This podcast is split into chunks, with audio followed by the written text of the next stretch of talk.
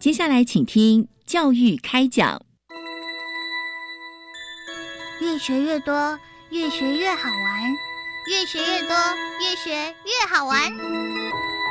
如果教育是春雨，我希望能滋养每一颗种子；如果教育是阳光，我希望能活络伸展每一株幼苗。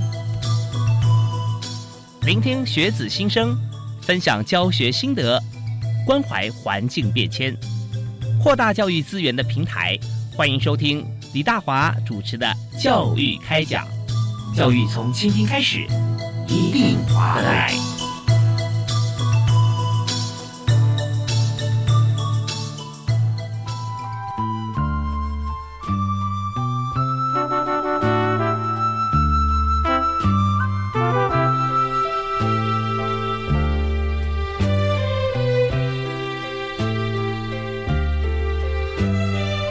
各位亲爱的听众朋友，大家好！非常欢迎您锁定国立教育广播电台，收听《教育开讲》。在每个礼拜一跟礼拜二晚上七点零五到八点啊，满满的教育资讯啊，提供给您。那么在今天呢，我们要谈的这不只是这个教育的一些资源啊，教育的政策，我们更要从非常需要的人才这个角度来探讨啊。也就是说，我们看到所有大学里面比较高端，尤其讲到像是生物科技、医学这个领域。我们就思考到说，好像真的要学到很很精深啊，你就必须要读医学院，你必须要进入生化领域、生物科技领域啊。但是我们来看所有的同学现在去选填志愿的时候啊，呃，大概对自己很有把握、很有兴趣才会往这边靠拢，不然绝大多数呢选择跟我们自己哦，我们每个人都有这身体，我们自己有自己的内太空，可是我们要去了解它，好难哦啊，就因为没有管道了。那到底这个专业知识难不难呢？我可以跟大家报告，其实它是非常有意思啊。呃，只是讲了一些专有名词，是一般我们用不到的。可是你只要一进入这个场域啊，就跟你去麦当劳点餐一样啊，你要一号餐、二号餐、三号餐，那你你要薯条还是要汉堡啊？这你对另外一种料理啊，你如果从来不去吃过像素食店哈，你会觉得听起来好难、好陌生，我都不知道什么叫做什么 什么叫做大麦克哈。那这些就就是它的一些名词。可是让你进去以后，就跟你吃饭一样简单啊。这个话不是我讲的哦，是说对对面今天我们的特别来宾啊，为大家郑重介绍啊，是国立屏东科技大学的副教授啊，啊也是劳动部及退辅会创业咨询辅导顾问，那么也是台湾长庚大学。医学生物技术暨检验学系系友会的理事长啊，基础医学博士严家宏严博士，哎，家宏兄你好，哎，主持人好，我是平科大的严老师，对，那今天很开心可以来到这里跟大家介绍一下生物学科学玩具，哎，是，你看科学哈，生物学啊变成玩具，这是多么棒的一种创想啊！但现在呢，严家宏老师啊已经把它实现了。啊，在我手边有一个放大大概百万倍的染色体啊，这个基因序列啊，那同时有很多的卡牌，是那这些看起来啊，你看有有各种名词哦，鸟粪嘌呤啊，胞嘧啶啊，还有这个腺嘌呤，还有这个胸腺嘧啶，光是看这字样哈，就觉得说哇，这好像离我们很远啊，很陌生。可是呃，经过老师一讲解，我刚才听了一下，觉得哇，豁然开朗。啊，呃，所以严教授是不是先跟大家来提示一下哈？那你为什么会来自己来发明这种呃基因的卡牌啊，染色体的模型？是，嗯，跟主任报告一下，我们当初去高职端演讲，是，那主要面临的问题就是说呢，因为生物学比较抽象，嗯，那很多学生他不太能够理解这些抽象的概念，嗯哼，那我们那我们就想说，能不能把它具体化？哦，所以呢，我们呢就想办法，譬如说他不了解什么叫 DNA 的双股螺旋，所以我们就利用那个木片啊跟那个铁线绑的方式，去绑一个双股螺旋的样子出来。是，所以学拿在手上就知道说，原来这个叫双股螺旋。那接下来呢，我们想要表达一件事情，就是说呢，哎，现存在地球上的生物，哦，除了病毒之外了哈，它的组成的原料都一样。哦，它都只有两个嘌呤，两个嘧啶。就您刚刚提到的，就是所谓的腺嘌呤、鸟粪嘌呤，然后呢，胞嘧啶、胸腺嘧啶，好，只有这四个。是嘌呤，大家还会听过，因为跟痛风有关系。那痛风有关系，嘌呤值太高的食物啊，举凡豆类啦啊，或者是内脏，内脏啊，这些呃吃多了哈，那到一定年龄以上了哈，你就会觉得说可能痛风会发作啊。那个但嘌呤它又是在身体里面身体里面对要构成这个染色体重要的是。部分哈。是。那它呃，另外还有个叫做嘧啶，嘧啶是口字旁在一个秘密的秘，是。在一个口字旁在一个呃决定的定，是。它是什么？哎，这些原料我们基本上都叫核酸嘛，哈，嗯，它就我们讲的 DNA 构筑的原料叫做核酸。好，那如果构筑 RNA 的，它就叫什么去氧核酸，所以可以把它想象成就是你身体里面只有这四种原料。嗯嗯，好，那它可以帮你组成嗯。组成所谓的染色体。好嗯，所以呢，你身体里面呢有二十三对染色体，是，四十六条，嗯可以想象就是说细胞里面的细胞核嗯。都塞了四十六条的染色体，就每一个细胞核就有四十六条就染色体。对对对，它就四十六条。大家现在打开这个耳朵啊，我们上这个 科普教育啊，但科普教育。是真的很有意思，很很简单，而且这是给高职的同学，对，是，啊。那其实有些大学生他如果非生物科系的，嗯，那他其实对这个也很有兴趣了哈。是，所以呢，我们就要去先跟他讲说呢，就是所有地球上的生物，除了病毒之外，嗯。这样子的结构都是长得类似的，嗯。组成原料都只有这四个。嗯。可是呢，你就发现呢，因为排列顺序不一样，所以呢，每个人长相啊都不一样，它就叫生物多样性。哦。好，像人跟人之间，嗯。譬如说，诶，我跟蚂蚁之间，其实我们的原料也都一样，只有这四个叫 ATCG，哦，ATCG，A 对对就是腺嘌呤啊是，T 就是胸腺嘧啶，就嘧啶。这两个是配成一对的，哎，就是说哦在配对原则上面，任何动物都一样，嗯它的配对原则只能这样配。A 配 T，A 对 T，G。配 C，对 G，然后可以互相配对这样。那但是 A 不能配配其他，A 不能配 C，只能配 T，理论上 A 是不能配其他的，如果身体有发现，全部都叫突变，哦，就固定的了哈。固定的。A T C G 这样子配啊，A 是配 T 是。C 配 C 配 G，是。好，那这光是四个变数哈，是。怎么样可以让每个人看起来都不一样，而且他的呃各方面发展也都不同呢？是，他他他蛮看有趣的变数只有哦。四个啊，因为呢，你的材料只有四个，可以把嗯。把想象成就是说，那每个人都用四个不同颜色的砖块嗯。去盖房子，嗯可，是每个人盖起来房子都不一样。哦，对，你要知道砖块虽然四个，但我们不止四个砖块啊，我们有一栋房子有好多砖块啊是是是。啊。可是简简化就是说呢，你拿四个不同颜色的砖块去盖了哈，嗯嗯，再加上呢有排列组的问题，因为呢刚刚讲过哈，细胞里面的细胞核就有四十六条是，染色体，嗯嗯，全部加起来你的碱基的配对，对，因为这个都叫碱基了哈，碱基是哪两个字？哎，就是我们讲的核酸呐、然后碱就是那个，哎，碱就是酸碱的碱，哦，基就是哦基本的基这样哈碱基，就说啊。它的核酸配对里面有三十亿对，嗯。所以一个细胞里面的细胞核嗯，就有三十亿对的这个 ATCG 的配对，哦。所以它的排列的顺序每个人一定不一样。哇，这房子可大了，对，然后就算是双胞胎，嗯。举个例子哦，双胞胎里面有个叫做同卵双生，是，这两个同卵双双胞胎生出来，嗯。一刚开始应该会长得一模一样，嗯哼，因为是同卵双生。是，可是呢，环境当中，譬如说他长大过程当中，假设有一个，他就每天抽烟喝酒嚼槟榔啊，另外一个就过正健康的生活，，嗯慢慢的，他们的三十亿对的碱基的那个顺序也会变得不一样，哦因为会受到攻击，受到自由基的攻击，是。会产生突变累积啦，这样子。所以常常说，这个先天很重要啊，后天也也很重要对对很重要。那先天可能如果说长相的话，可能决定是你二十五、三十岁以前啊，是但是后天就是说，你过了这个年龄之后哈，那你长什么样子啊，你自己要负责啊，是是是是是是是 所以就算双胞胎，我们看最好就是可以看出来一个例证啊。是是 OK，所以呃，这只是外形哈、还有在内部的这个呃身体的结构，事实上它有很多呃不同的刺激嘛，啊，是会长会会产生更大的转变。严老师哈，他自己发明设计的卡牌跟这个基因序列的一个模型，那拿到学校去，那我们就反过来谈哈，就是说呃，你为什么会想到这一点？就学校通常我们去推广这个生化教育的时候啊，或生物科技的时候，那面临到的问题是什么？那学生或在高职班老师常跟你反映他们的需求是什么，然后让你做出来这一套。是。一般我们去的时候呢，最大问题是学生没有兴趣，他就说哦这个这个太抽象了，我根本不晓得怎么去进入了哈。嗯所以我们当时想说，能不能用游戏化的方式，嗯先引导他进到生物学的这个领域，嗯嗯，慢慢的呢，他就能够自学学到生物学之美哈。嗯跟主持人分享一下我最深刻、最印象的一个经验，是是我来台北开会，顺便在和平千鸟书店办了一个讲座。嗯好、嗯然后呢，讲座里面呢有一个小女生没有报名，嗯，她就自己来参加，OK，她就在那边听。听完之后呢，我们就带她玩卡牌游戏。嗯哼，玩完之后呢，她就跟我讲说：“老师，我今天来的的最大收获就是，她本来要放弃生物学的，因因为她听不懂学校老师讲什么叫做 ATCG 的配对，为什么要这样子配的啊？然后它的哎自由基攻击之后会变成什么样的突变啊？他不知道。嗯，所以呢，带着他玩游戏卡牌之后，他就说：我终于知道了。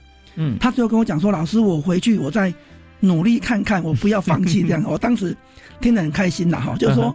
很感动，啊我们当时就想说，能不能用一个简单的方式，让小朋友，甚至大学生，甚至所谓的家长，能够知道说，生物学没有那么的抽象，嗯没那么的虚幻，在玩游戏过程当中，能够学到所谓的入门。然后呢，嗯您呃，您所看到的所有的卡牌上面写的中文跟英文知识都是正确的，所以呢您可以叫小朋友或叫学生，根据那个英文或者中文。嗯。Google 知识，这样他就嗯不会觉得知识怎么那么广泛到没有一个焦点，是先帮他聚焦啊，聚焦聚焦对对对有迹可循啊，有迹可循。对对对，OK，所以我们真的非常感谢严家宏老师啊，他从呃，但也是为自己，我们从学校啊要挑选学生，挑选什么样的学生，但是对这个科比有兴趣的学生。是。那当然不知道该如何入门，就像我们刚刚一开始节目开始所所谈的，当一位学生他对于这个看似艰深的生物科技的领域 哈，呃，他也没有其他的方式管道，可以在入大学之前啊，先能够了解啊，进而引申兴产生兴趣啊，然后到学校去请教教授，呃，没有这样子的一个途径的时候，他只好另觅另另觅他途嘛。去选择别的系所，那这样在台湾人才培育的过程中啊，往往因此而失衡。是啊，这很可惜啊。事实上，生物科技其实对人类发展来讲是太重要了啊，尤其台湾现在呃，在许多的像科技方面啊，都是一个指标性的国家。那么，如果在生物科技这方面，我们再能够结合哈，呃，所有的科技业跟医学哈，能够来做结合，那真的是非常棒，也是全人类之福啊。所以，我们这边感谢这个严严老师啊，他可以发明这套卡牌。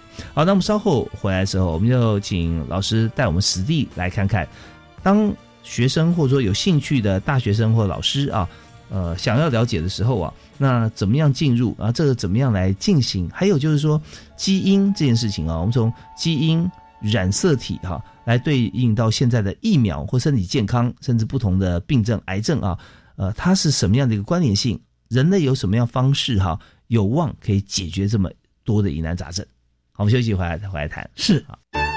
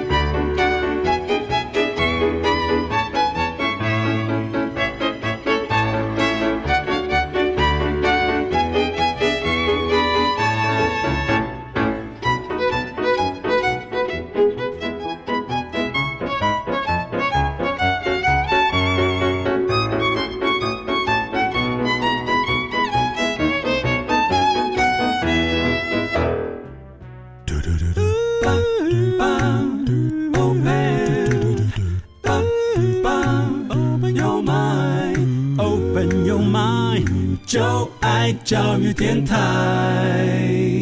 嘟嘟嘟嘟，Super Duper。您现在所收听的节目是在每个星期一跟星期二晚上七点到八点钟啊为您播出的教育开讲。我们在节目里面，我们谈所有的都是跟教育政策、教育的新知是有关系的。那么在今天呢，我们非常不一样啊，我们谈的是教育跟每一个人的生活面跟健康啊所产生的关系跟影响。所以我们特别邀请呃在国立台湾屏东科技大学生物科技系血管保健研究室的严家宏老师啊，严家宏也是基础医学博士，啊、是。那在博后呢，也到美国肯塔基大学来做博后研究，是啊。对。那那个时候你研究的部分是哪一哪一种？我都一直做血管，因为我觉得血管像、血管很像人体的马路，嗯。很像个城市的马路了所以呢，那个城市马路如果断掉了，它就不会繁荣，嗯嗯，跟人体一样。人的血管如果断掉了，后面那个地方就不会繁荣，它就属就我们讲常讲的中风啦之类的，那血管断掉，它有机会再生吗？它有机会再生。因为血管我们常听到有增生的情况，增生嗯。对。所以呢，这样比如说，哎，血管增生好处的地方在于，假设这个伤口嗯。它要修复，嗯那血管增生是好的。可是嗯假设它在另外地方像肿瘤，嗯。好、肿瘤的血管增生就是不好的。是是那所以说您在研究血管的过程中啊，也呃有很多血管方面的疾病啊，对不对？是像是呃静脉曲张就是一个非血管发炎啊，血管发炎自由啊基攻击啦，这样子。对，那如果跟血管跟呃您在推广的基因啊染色体教育来讲啊，是有没有最大的关联性哈、你觉得是哪一方面？因为我们基因的关系，甚至有方式啊可以改善我们血管方面的疾病嘛？因为血管方面的疾病到目前要连接到基因上的是没那么多了哈。不过嗯，哎，这个基因跟疾病最有关的应该是先天上的疾病啊，嗯比如说现在有很多个问题呢，是在于说它先天上的基因的突变嗯或先天上的染色体多了一条，嗯哼好、那它就会造成特定的一个情况。那在目前医学上最有名的，就是人类有四十六条染色体嘛，哈，二是十三对。嗯。那呢，在二十一号染色体那个地方多了一条，嗯，它就是二十一号染色体的三倍体症。嗯那它就是俗称的所谓的 Down syndrome，就哦是。是那个呃蒙蒙古症、哦唐氏症。是。对。OK，那这部分就是基因的状况，因为基因的状况。基因也就是说，在这个爸爸妈妈哈各出二十三条，对，是。然后就总共变四十六条，二十三对啊，是。呃，变成受精卵，然后之后呢，快速的分裂，所是以从第一个呃受精卵呃第一个细胞开始，里面二十三对里面多了一条哈，那你快速分裂以后，就变以后发展出全身的细胞都是一样，跟是。啊、跟受精卵一样，就多一条啊，所以衍生出了这样的情况。那这也是所有在基因呃，就是说我们在人类生存发展方面的一个路径啊，是用这种方式分裂，细胞分裂。好，那我们今天呃，先简单跟大家谈一下哈，呃，这个基因染色体之间的关系跟重要性，因为很多时候会太多名词啊，我们毕业离开学校太久，大家会傻傻分不清啊。啊，是对，那其实也不傻了哈，就是分不太清楚，只是太多了，像是呃细胞、染色体、基因是啊 DNA，是那这之间的关联性，我们把架构拉开来，先给大家一个轮廓，他们到底是分别是代表什么部位？好，所以说用个简单的方式，就是说呢，我们体内构筑这个染色体的原料，嗯。它叫核酸。嗯嗯好嗯，核酸就您您您说的 DNA 啦。，DNA 核酸，对，核酸的原料只有四个，嗯。就刚刚提到的 ATCG 这四个原料。嗯。以呢，就想象说 ATCG 这四个原料开始两两要配对。是，A 只能配对 T，或 T 配对 A 嘛，哈，嗯，G 配对 C，C 配对 G 这样哈。嗯。所以呢，你把原料呢两两组合起来，嗯。变成一条长链。嗯这条长链呢，它基本上就叫做所谓的 DNA 的长链嘛，就是核酸的长链。核。酸长链，那嗯。它就可以把它当成是一条染色体。那接下来呢，这样子的动作呢，总共有四十六条，众多四十六条的基因。是六条染色体。染色体啊，构成染色体啊，对对对，对。所以呢，接下来呢，你做完染色体之后呢，就会发现哦，比如说我们举个例子哈，比如说你有一个所谓的一个线，嗯。好，那上面呢就开始出现了一些特定的序号、嗯讯号，是。好，比如说你点一点，嗯。点两点，跟画一条长的线，嗯，所以呢，我们后来研究发现说，哦，原来点一点代表一，嗯嗯。点两点代表二，嗯，画一条长线代表五，嗯，所以呢，这个长链上面的 ATCG 的序列。如果有意义，那它就叫基因。所以呢，染色体上承载了很多个基因，是有意义的意思是什么呢？就是它将来要能够做出蛋白质出来，哦，因为整个生物体的执行功能的大分子，绝大多数是蛋白质。嗯嗯嗯，OK，那但上面还是有一些它不会产生蛋白质的基因，是不是？啊，是是是是，就是说，如果它不会产生蛋白质，我们现在命名就不叫它是基因，嗯，就说它是非基因的区域。嗯 OK，那早期会把它当成是 garbage，垃圾。嗯就说，嗯。哎，它既然没有产生蛋白质，嗯。就代表它应该没什么作用。呀，好，不过主持人刚刚问到一个很有趣的问题，就是说，那这个这个东西到底叫什么？嗯，因为后来发现哦，它没有那么的垃圾，也就是说呢，如果基因我把这个基因从这 A 区域把它挪到 B 的区域，嗯因为它的环境就不一样，对，它旁边看起来像垃圾的那些序列就会不一样，这个基因反而没有作用。所以呢，哦我们当初看起来像垃圾的东西，其实不是垃圾，嗯。它应该有黄金在里面，只是哦。目前人类知识没办法去破解这个而已。这也就是说，他在这边，他虽然没有看起来看似无作为了哈，对对对但是他却可以激励呃有作为的基因不断产生啊，它无用需要用的蛋白感觉，这质。对，我们在一个团体里面或者在公司里面，有时候会发觉，哎，表现好的好像就是固定有几位，对不对啊？那呃，这所谓表现好，就像我们在一个部队里面啊，就是冲锋陷阵的啊，是啊。那但是有些好像从来不去冲锋陷阵的。他在厨房里面，他做做好吃的东西啊，营养东西给这些冲锋陷阵僵尸去吃，这很对不对重要？这很重要啊。那你如果说把它移走的话，那这些人就没力气去冲锋陷阵了。是是是，对对对对对对，所以像这样，我们一个团体要组成哈，就是嗯一日之所需，百工事为备啊，士农工商啊，各有 各有所长啊。是是是，对，所以现在看，只是说我们还不知道说到底他是煮饭呢，还是 啊，还是铺床啊？是 OK，好，那我们知道说在身体里面哦，很奇妙的就是我们的染色体上面这么多的这个基因哈，是是那它产生蛋白质。那我们再接着从另外一个角度来看啊，我们从疾病角度，大家会比较能够能够思考到这个议题。是当什么样情况发生的时候啊，那这个基因有时候会突变啊，或者说它身体会变不好。那跟我们的染色体跟我们的基因来讲啊，它之间的关联性在哪里？一般来讲，疾病早期都会认为是先天性的，嗯，后来研究越来越相信哦，就是说一个疾病的发生可能有先天跟后天，嗯。后天就是所谓的环境。嗯哼，所以呢，哎，如果环境不好，譬如说这个人真的喜欢抽烟、喝酒、嚼槟榔、熬夜、打电动，然后过一些不正常的生活，嗯，他确实比较容易生病。那当然，最简单看到他体内的改变，就是自由基会暴政。好，自由基它的位置会在哪里？因为我们现在知道啊，哎先给大家一个轮廓哈，因为有些朋友可能刚刚加入，就是说我们现在今天谈的是染色体跟基因啊，呃，在身体里面的作用。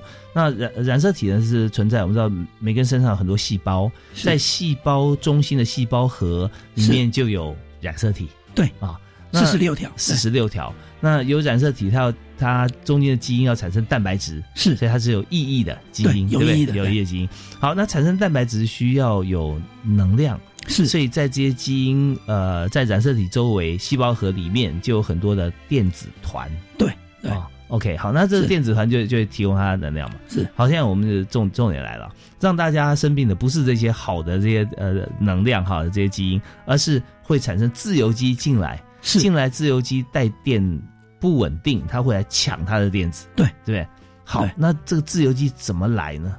自由基通常产生方式有外来跟内生性的。嗯，外来，譬如说，譬如说油炸类的东西啦，就很多，它就很容易产生自由基。那好当然吃进来，嗯嗯，所以呢，假设是外来的，比较容易对肠胃道会产生影响。OK，好，那这边呢，我们知道外来啊，就是油炸啦或其他，我们要少吃啊，我们就休息一下，稍后回来呢，听段音乐，我们再来谈谈看哈，呃，外来进从肠胃道进来有哪些症状，还有就是内生的是怎么样生出来的。好，我们休息一下，马上回来。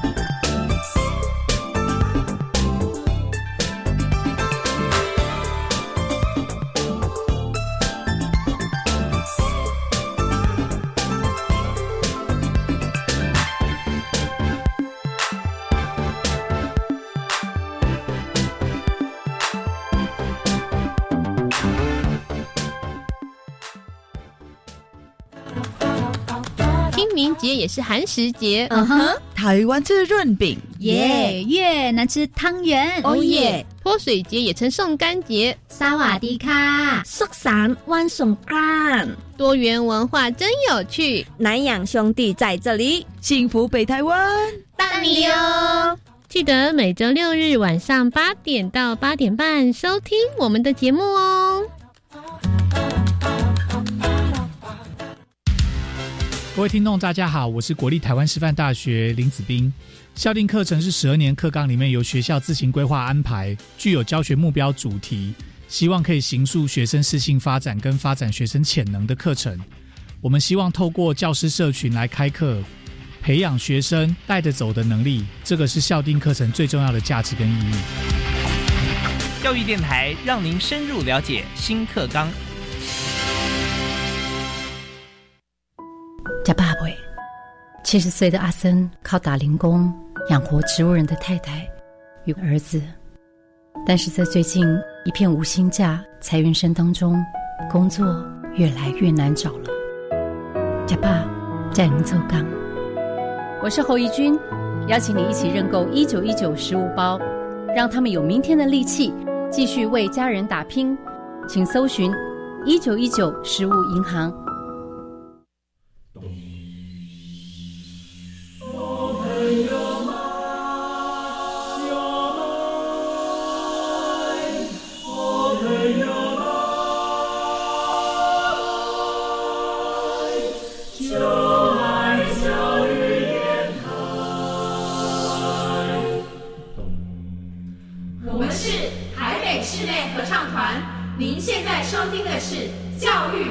电台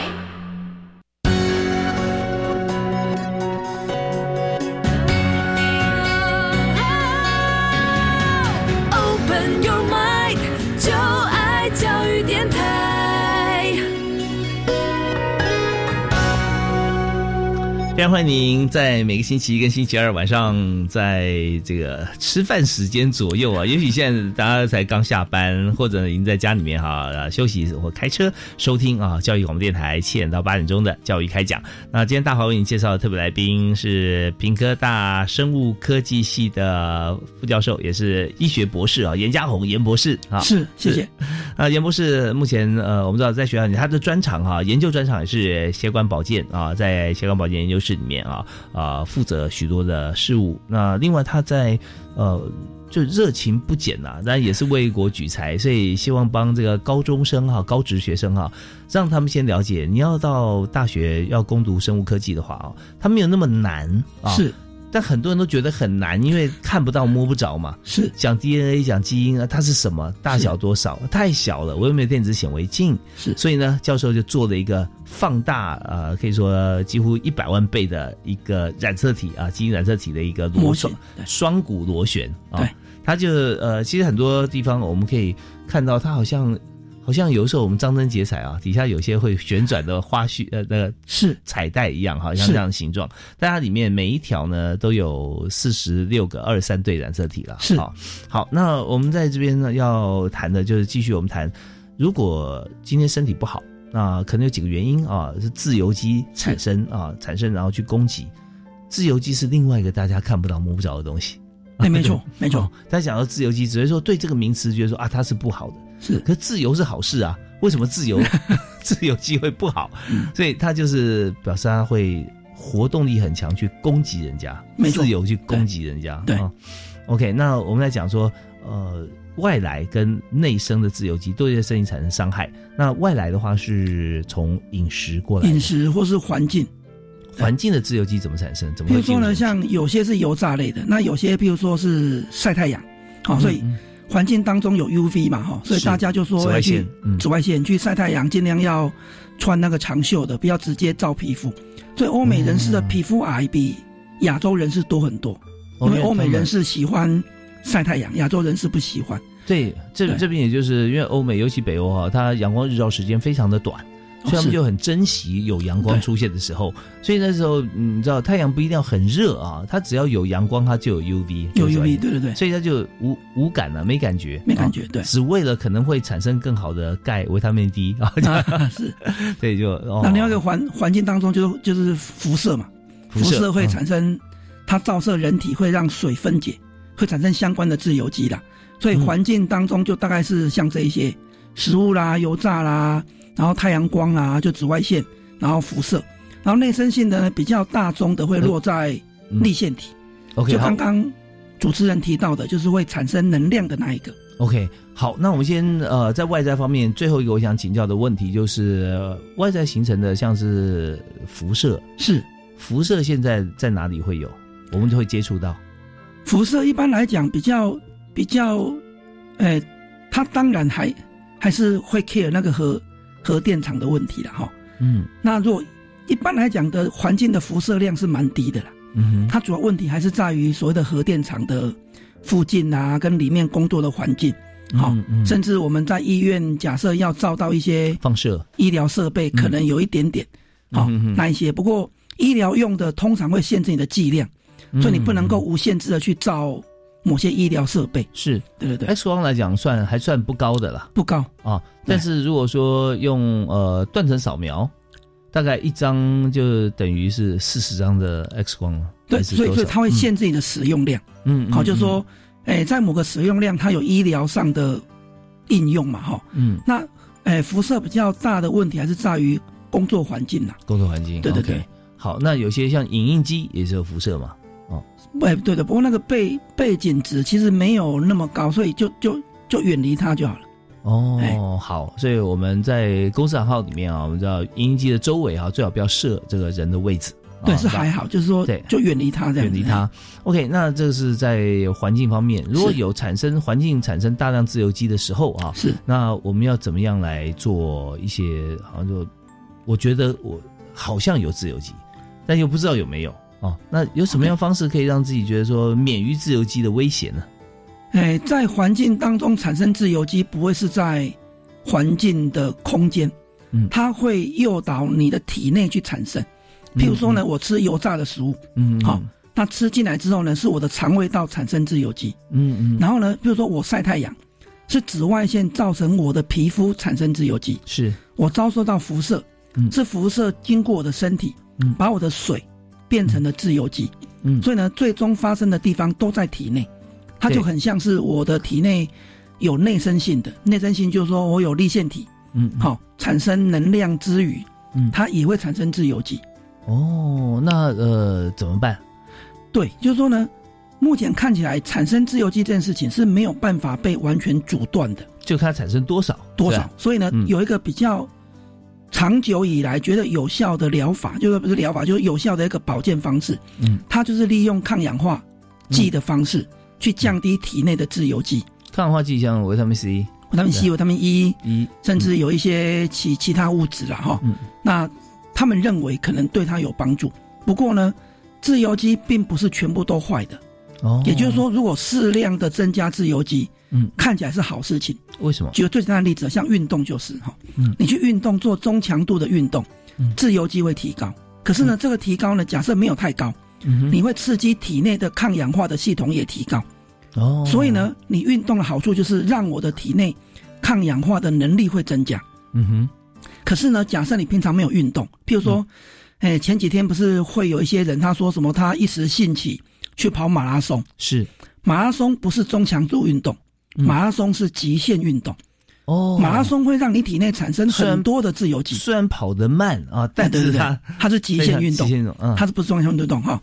所以呢，它会产生大量自由基。假设这个人平常都没有练习，嗯，他体内的抗氧化系统没有办法跟上，他瞬间就会暴毙。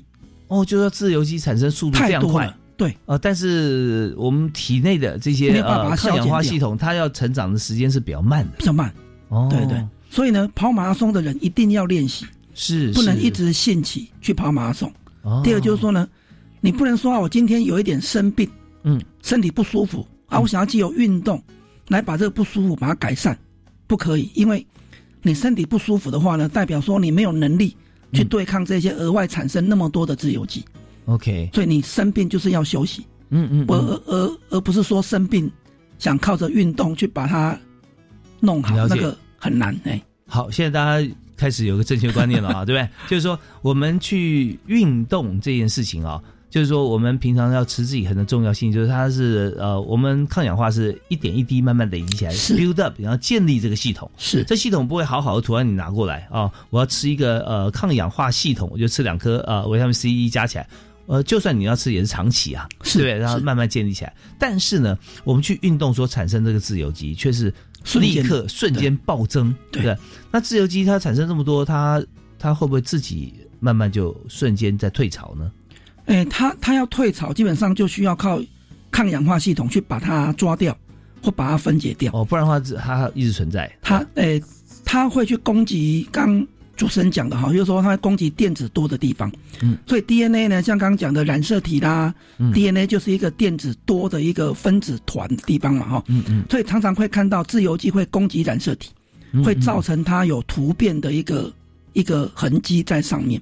嗯，所以人类的染色体若累积太多的自由基的攻击，它最终最终最惨的目标就是癌化，产生癌细胞就是癌症这样子。哦，所以癌症这是一个产生癌症很重要的一个途径啊，一个途径。对对对。OK，好，那我们就晓得在这个运动之前啊，做这个极限运动啊之前就是马拉松，我们就要做长期的准备。那准备时间要多长呢？建议大大概大概要让身体适应的三到六个月。啊，当然另外的。我给大家建议的哈，就是说，如果你真的要去运动的话，那你运动过程当中喝的水，嗯，就不要只有水，因为你知道运动会产生自由基嘛，哈，是，所以喝一点所谓的抗氧化剂的水，跟电解质有关系吗？可能可以加一点电解质，因为电解质它会帮助你身体里面一些抗氧化剂的作用。哦，抗氧化剂的水是什么水？诶，譬如说刚刚主持人讲的，可能有一些是电解质的，嗯，那有一些可能像刚提到的维他命 C 啦，嗯，E 啦，甚至有些人喜欢在水里面加一点柠檬片呐，嗯嗯，这些其实都对运动过程当中自由基产生的消减是有一点帮助的。哦，因为它是抗氧化嘛，抗氧化好的东西，所以电解质也算，维他命 C 啦，E 啦。嗯哼哼，这些都算，B 群那个也算。所以，所以自由基呢，它是因为电子是单数，所以要去攻击、去偷别人的电子，去抢电子啊。它就活性比较大。那呃，它跟氧化之间的关系是什么？它跟氧化之间的关系就是说，诶，有些分子或或些分子团，嗯，它容易被氧化。比如说呢，它氧化就是把那个电子把它丢掉，嗯，所以它被氧化嘛。就是说我本来是配对好好的，结果被氧化了，所以就变是没有配对的电子，嗯，它就是失去的。所以它本来不是自由基，它被影响或被抢走它电子之后，这个正常的细胞啊的这个呃部分也变成一个自由基。对，所以自由基会因因此而变成越来越多，越来越多。所以强力的能量介入也会，像刚刚讲的照 UV 嘛哈，照太阳，那就强力的能量介入，会让有些分子就变成不稳定。OK，自由基的状态这样是，所以这边呢，呃，我们看一下光是用听的啊，叶嘉宏教授就讲的深入浅出，大家会对号入座一下，想想看这个状况啊，因为里面我们常常会走路啊、慢跑啦，甚至一日双塔挑战，这个从这个 对不对？呃，鼻头角啊，骑车一天之内二十四小时要骑到鹅卵鼻。最近有朋友跟我讲说，哦，他是最近啊做一些疯狂的事情，挑战一日双塔。那我现在一想就觉得很可怕，疯狂事情表示说平常不做。那一做就做这么样的一个极限的挑战啊！那我们也常常听到，不管新闻上还是怎呃如何哈呃，当然除了知名人物之外，可能有更多朋友啊，我们并不晓得呃，在媒体上没有曝光，就是因为大量突然的运动。而产生了生命的终止，是啊，这很重要，所以我们呃不能够突然做太强烈的运动。这边也呃建议大家啊，生病要好好休息，不是说生病要培养免疫力，是生病的时候不要让太多自由基产生。是 没错。OK，好，我们休息一下，稍后回来呢，我们继续请今天特别来宾品科大的严家宏严教授严博士哈，来和我们谈谈看，在呃身体健康状况，刚还有一个没有讲，就是立腺体这个部分哈，跟自由基以及抗氧。化的关系，好，我们休息一下，马上回来。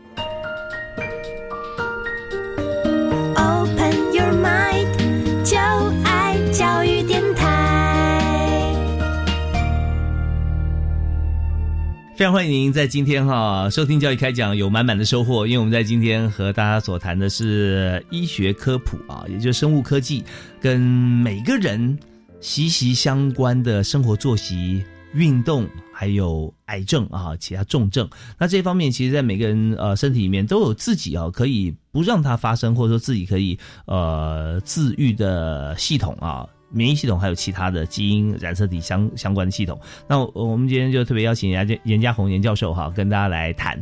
那严老师呃，除了自己有做基因的这个染色体模型，让所有的同学啊，小国小、国中、高中、大学同学都可以来使用，甚至一般的这个朋友想要了解染色体也可以啊。那我们刚刚提到说，在自由基跟自己的身体细胞基因的关系嘛啊，外来的自由基啊。跟内在内在产生，就你刚提到说，突然大量运动是啊，国国外是不是也有这样的例子？是呃，有时候发生一些意外。嗯，国外有一个名词叫做周末战士，那很有趣。周末战士啊，对，只有在周末才去打仗。不是，他平常不运动，平常不运动。然后呢，他住到那个饭店有好的运动设施，就说：“哎，我住了就就多运动一下。”他想要把礼拜一到礼拜五没有运动的量补回来。嗯，就这样发现那个高高阶的经理人，嗯，会暴毙在饭店里面，就是因为周末战士症状，就是他拼命运动，是他以为是好事情，实际上是坏事情呢。所以拼命运动，他是如果说真的是暴毙的话，哈，是在运动现场，还是他走回去以后才突然？他通常在运动现场就很容易发生。哦，我们看到很多像是举重啊，那种瞬间心脏要从七十二下飙到一百三十下。对，他有些时候是。哎，本来血管不健康，然后嗯，哎憋气啦，举重，突然血管就爆掉了。哦，憋气也会哈，憋气也会，就是憋气然后失力，嗯，所以血管太脆弱就爆了，然后他就俗称的中风嘛。是是是，所以那这方面真的你要去做举重啊，这种啊瞬间哈，你必须要憋气，或者说。不要做别的，你在家做俯卧撑啊，也会一开始有也会憋气，嗯，好，所以像做这种运动，都建议啊，呃，重训加有氧一起，就配合呼吸，是是是，哦，这样的话让你血管轻松一点，是是，OK，那我们再提到说，呃。呃，体内啊，这个立腺体，因为立腺体也就是呃细胞的这个呃，有些人说细胞疗法或细胞健康法啊，是立腺体。那大家都现在越来越有这样子的一个知识跟观念，是啊，配合像是立腺体里面有各大营养素要来营养它产生电啊，对不对？是是 Q ten 现在当红啊，当红，对对对对。好，那立腺体跟这个自由基的关系是什么？一般我们讲立腺体会把它当做是细胞里面的能量工厂。嗯，也就是说呢，发电厂哈，发电厂，所以它需要产生能量叫 ATP 嘛哈，嗯，就刚刚主持人提到 Q10 就是它里面的一个成分，嗯哼，好，所以它会在立腺体的膜上面需要有 Q10 这样子了哈，嗯，可是呢，你会发现呢一个很奇怪现象，就是说它在产生能量的同时，嗯，它会有一点点的失误，它会产生自由基。哇，所以呢，就是有点漏漏电的感觉，漏电的感觉，它确实就是漏电，就是一个电子，嗯，电子从立线体膜上漏出来了，嗯，然后呢，让旁边的氧气接到了，所以呢，旁边氧气就是你吸进来氧气哈，它如果要完全没有事，一个氧气要接四个电子，OK，可是呢，你漏出来只有一个电子，嗯，所以呢，接一个电子就有问题。刚刚主持人提到说啊，它没有配对嘛，嗯，所以那个叫超氧阴离子，所以呢，在立线体那个地方会因为漏电的关系，它是多一个。多了一个电子，多了。哦，如果氧气它不到四个电子，它就不是氧气了。它就它它就没办法变成水，哦，它就只能维持在那个自由基的状态。OK，所以要有四个电子，氧气才能够变成身体要用的水。对对对，所以呢，这样子呢叫做所谓的它一边产生能量，一边产生自由基。所以呢，人类没有办法关掉立腺体，因为关掉它就等于是。关掉所有能量的供应，所以你就总开关关了，你就熄电了嘛。对，所以你只能去克服它，就说，哎，我能不能让这一些超氧阴离子、自由基的量不要高到对我有伤害？嗯，所以才会有所谓的所谓的保健的方式，就是抗氧化剂的疗法了哈。嗯，就是透过抗氧化剂把这些自由基不要量不要变得那么多。那抗氧化是作用在立腺体上呢，还是作用在自由基上呢？抗氧化剂有些时候就是它会直接，譬如说它直接把自由基抓掉。嗯，或是说跟自由基做交换，啊，就是我我把你变成不是自由基的状态，那我本身变成自由基的状态，可是对身体的伤害没有那么大。我举个简单的例子哈，好，现在很少人会再去单独吃维他命 C，不会，嗯，因为他知道单独吃维他命 C 的效果不好，他跟维他命 E 一起吃。哦，为什么呢？为什么？因为呢，维他命 C 是水溶性，E 是脂溶性，脂溶性，对吗？哈。你把想象就是说呢，自由基呢，它如果跟维他命 E 作用了，嗯那维他命 E 呢会变成自由基的状态，嗯哼，这不好，对不对？对，因为它电子被抢走，它就不平衡了。这时候啊呢，我用维他命 C 呢，会把 E 再还原回来，所以维他命 C 呢就变成是带有自由基的状态。可是维他命 C 是水溶性，它会溶在水里面，我到时候再把它排掉就好了。哦，所以呢 OK，现在呢，C 跟 E 大概是比较常用的一个综合性的抗氧化剂啦，哈、因为它会让效果倍增。对，因为我们知道说身体的系统啊，在循环系统里面哈、以水的形式哈、嗯我们排出去是最快的。是快不管是说呃用这个从血管啊，然后到肾脏去消化啊，对，然后变成废物啊，然后跟水一起到了这个膀胱排掉，对啊这是最快。如果是油的话哈、比方说是用用维他命 E 来代谢，油要排出的管道有哪些呢？哎，要从什么地方？还是要最后走血管吗？走汗腺还是？不所哎所有比较像油类的，到最后都还是会回到血管嘛，血管？嗯。因为血管是整个运送养分是。主要管道嘛，哈。对，那油脂类的呢比较麻烦，因为它会在脂肪那个地方，嗯，所以呢，譬如说比较诶、有脂溶性的啦，都会累积嗯。累积在脂肪，嗯甚至连一些金属类的都累积在脂肪。是。所以我们常常有个笑话哈，就说呢，诶、那个减肥啦哈，嗯，千万不要短时间之内减太多的肥肉下来，哦，为什么？因为脂肪里面曾经累积的毒素跟重金属。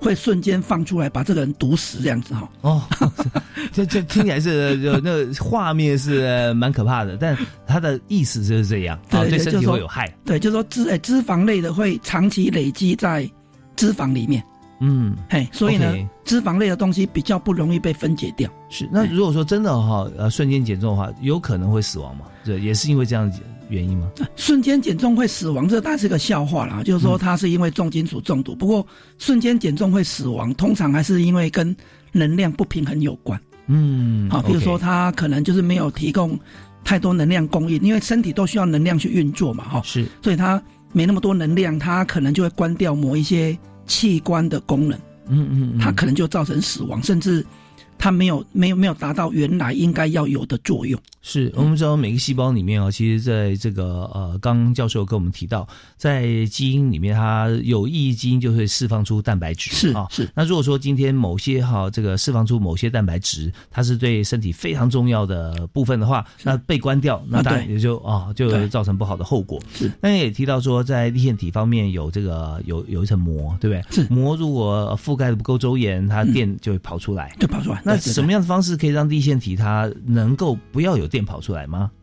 哎，这个完全没有电跑出来的事情，目前办不到，嗯，只能让它跑电的频率少一点。所以就有人讲说，你要保护它嘛，哈。嗯那刚刚您提到的那 Q10 是其中一种方式啊，嗯因为它是脂溶性的，它是脂溶性的物质，嗯嗯，它会有机会卡到膜上面去。嗯所以很多人嗯去吃像现在讲的吃维他命 E，也是为了保护膜。是哦。那在呃不管是我们刚刚提到像氧化啊，是哦还原啊，是那像 Q10 本身也好像还有这些这些这个微量营养元素，是不是也有氧化还原的像这样子的情形？Q10 本身它本身啊哈，它有抗氧化剂的作用。嗯，抗氧化剂就是说，刚刚您您提到，就是说它对自由基可能会去抓它啦，或去去清除它这样哈。那第二个呢，它有机会跑到立腺体的内膜上面，就是，诶、跑到立腺体的膜上面去做它本来让电子顺利跑过去的这个作用。所以它电子如果顺利跑过去，它就不会漏电嘛。顺利跑过去哪里？就是诶、在立腺体的膜上面，它如果顺利跑过去，它就会最后跑到氧气的上面变成水这样子。哦，OK OK，就是等于说辅助他教他走正路啦。对对对，就是 这条路它就不会漏电。OK 对 OK，对对对好，那我们就今天谈到这个身体的机转哈，有各方面，不管是呃我们刚讲到自由基啊，或如何防止自由基产生，或抗氧化如何一起提高来对抗自由基，那这些都是一些路径。但是还有一些就是大家想到比较呃危险或可怕的病症，比方说癌症啊 cancer 这个部分。那癌症跟这个我们身体基因的关系，或者说癌细胞它到底是一个什么样子的情况，它会变成癌细胞呢？是您您诶，您可以想象，就是说哈，你的染色体上面的那一些 ATCG 的核酸，它都有机会被自由基攻击。嗯，攻击之后它叫突变，如果这个细胞累积了太多这种突变，嗯，它的整个染色体 DNA 就变得不稳定，嗯，不稳定之后呢，它的下一个步骤就有机会变成癌细胞。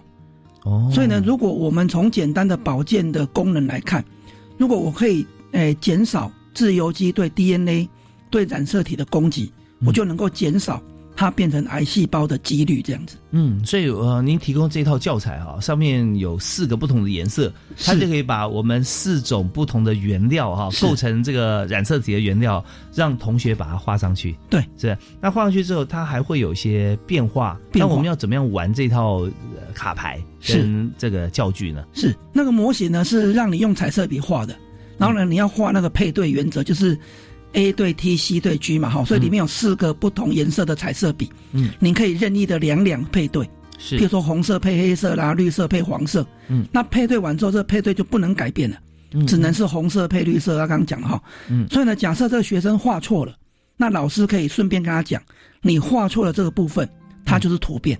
哦，OK，顺便跟他讲突变啊、癌症的这个概念，让让让学生去自学这样子。是。那如果他都没有画错，哦，他那基本上就是对的。嗯，嗯他就说，那你体内的体内的这一段的序列就是对的那他可能就会帮你产生好的蛋白质。是。那我看这个卡牌，除了这四张卡牌以外啊，那还有其他更更进一步的这个卡牌的字样。所以我们刚刚讲到说有呃腺嘌呤是 A 啊，对，呃胸腺嘧啶是 T 啊，这样是是配对，然后鸟粪嘌呤是 G，然后胞嘧啶是 C，这两个配对。是，最后还有一张卡牌啊，它写八 OHDG，是叫做八氢氧基去氧鸟粪嘌呤是啊，那这个是是什么？那是你刚主持人提到，就是说，那自由基它去攻击我的核酸之后会留下痕迹吗？会，嗯他就把它当成是一个突变的概念。所以呢，嗯在卡牌里面呢，不会只有简单的这 A T C G 的配对，因为学生会觉得很无聊，嗯，因为游戏没有变化。是，所以呢，我我们会把突变的概念加在里面，嗯。让他知道说，原来呢，你的核酸若受到自由基的攻击，它会产生这个嗯。所谓的八 OH 的 DG。是。另外呢，我们卡牌里面会有所谓的空白的，嗯，让学生呢自学之后去做二次创作。刚主持人提到说，UV 会造成自由基的突变，对，里面没有 UV 这个卡牌，嗯。所以学生可以自己画 UV 嗯。卡牌放进来。我们提到核能核呃核辐射，对。里面没有没有这个卡牌，学生可以画进来，嗯这样叫二次创作。是，怪不得看到里面空白卡牌还不少是啊。那因为发展其实就是更加多元，对。学校老师也可以根据学校所在的位置是。啊，来呃创造同学熟悉的一些环境，没错，或身体状况可能产生了问题的呃原因啊，把它放把它放进来哈。是。OK，我们今天因为节目时间关系啊，我们非常开心跟严家宏教授呃聊了很多，但讲这么多啊，就是说我们生活当中常常会面临到问题啊，呃，不管是呃极限运动你突然去做，然后造成不适甚至死亡，或者说我们饮食习惯造成身体的呃不良啊，那这些都跟我们基因有关系，但它不是说。啊，这些我们都不懂啦，哈，那要问专家，专家也不知道，呃，及时要问谁。哎，我们就透过像这个啊最棒的一些教具卡牌，让同学在很年轻的时候就可以进入生物科技之门啊，是是是，呃，进而对全人类会有帮助。我们今天是非常感谢杨老师哈，但是我们知道说我们准备很多，但是一定还有一些没有讲到的啊，是没有讲完。是我们最后是不是简短跟大家做一个结论，好不好？是，嗯，很开心来到这里哈，像像下一次有机会再来，因为我们想要用游戏化的方式带领同学或是家长进入生物学的领域，那同时也进入所谓的有机农业的食农教育。好，那将来有更多时间会跟大家分享这些游戏化学习的方式。谢谢大家，谢谢，也谢谢主持人，谢谢。呃，非常感谢啊，国立平东科技大学的严家宏严老师哈、严教授。那么严老师呃是基础医学博士，也是血管保健的专家。那么现在除了在学校教课以外，呃。当然很热心，担任呃长庚大学的医学生物技术暨呃检验学系系友会的理事长啊，而且你也当了很多的顾问。那现在在学校啊，也是协助大家创业嘛，是做学生创新创业教育。OK，所以呃，有关相关资源，或者说想要跟杨老师联络啊，我们在平科大就可以找严家宏老师啊，对于呃业界方面啊有很大的贡献。好，我们再次谢谢家宏兄，谢谢杨老师。哎，谢谢大华兄，谢谢。好，感谢大家收听教育开讲，我们下次再会啊，拜拜。